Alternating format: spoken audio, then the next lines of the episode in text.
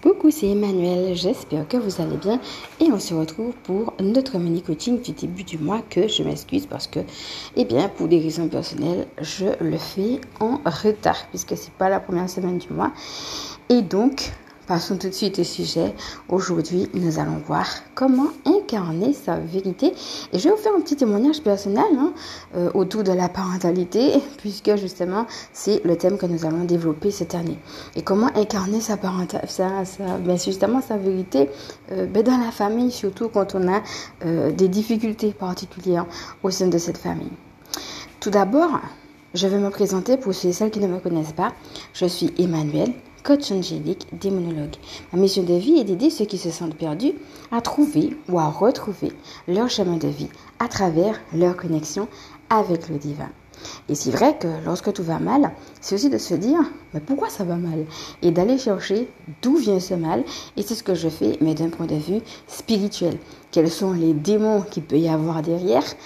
Par quelle porte ils sont rentrés Comment ils ont fait pour rentrer est-ce qu'il y a eu de la magie noire C'est tout cela que je traite. Et j'en sais bien quelque chose, puisque, ayant été victime de magie noire, je le sais, quand vous êtes victime de magie noire, vous pouvez mettre en place tout ce que vous voulez sur le plan humain.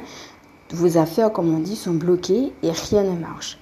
Pire, vous êtes dépressif, vous perdez le sommeil, vous pouvez perdre la santé et vous pouvez même perdre la vie.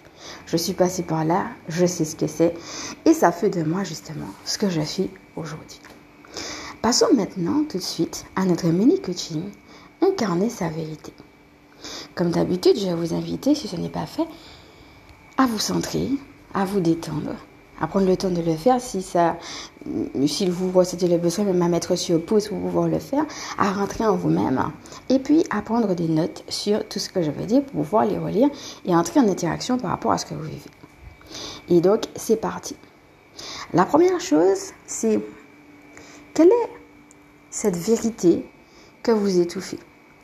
Ça peut être un fonctionnement, ça peut être une manière de penser, Ça peut être tout simplement votre manière d'être. Quelque chose qui est vous, mais que vous n'osez pas dire. Eh bien, c'est quoi cette part de vous qui a besoin d'émerger, que vous sentez qui est là, et pourtant, vous la cachez? Dans un deuxième temps, quelle peur se cache derrière cette vérité? Si vous l'étouffez, c'est pour une raison. Eh bien, laquelle? On va aller identifier cette peur-là. Et dans ce troisième temps, c'est justement cette peur-là qu'on va pouvoir mettre en prière. Ici, on est dans une chaîne justement de spiritualité où on détecte, c'est comme un diagnostic, les choses, mais c'est toujours pour se reconnecter, comme je disais, avec le divin. Et eh bien, cette peur, tu vas la mettre en prière une fois que tu as identifié ce que c'est. Et enfin, après cette prière, le but, ce sera de te reconnecter à toi-même pendant quelques instants et de te voir tel que tu es, de te voir en vérité, de te voir en t'imaginant que tu n'es plus à cacher cette part de toi. Eh bien, imagine comment serait ta vie, comment tu serais. Et euh, non seulement comment tu évolues, mais comment tu serais intérieurement si tu n'avais plus à cacher cette part de vérité.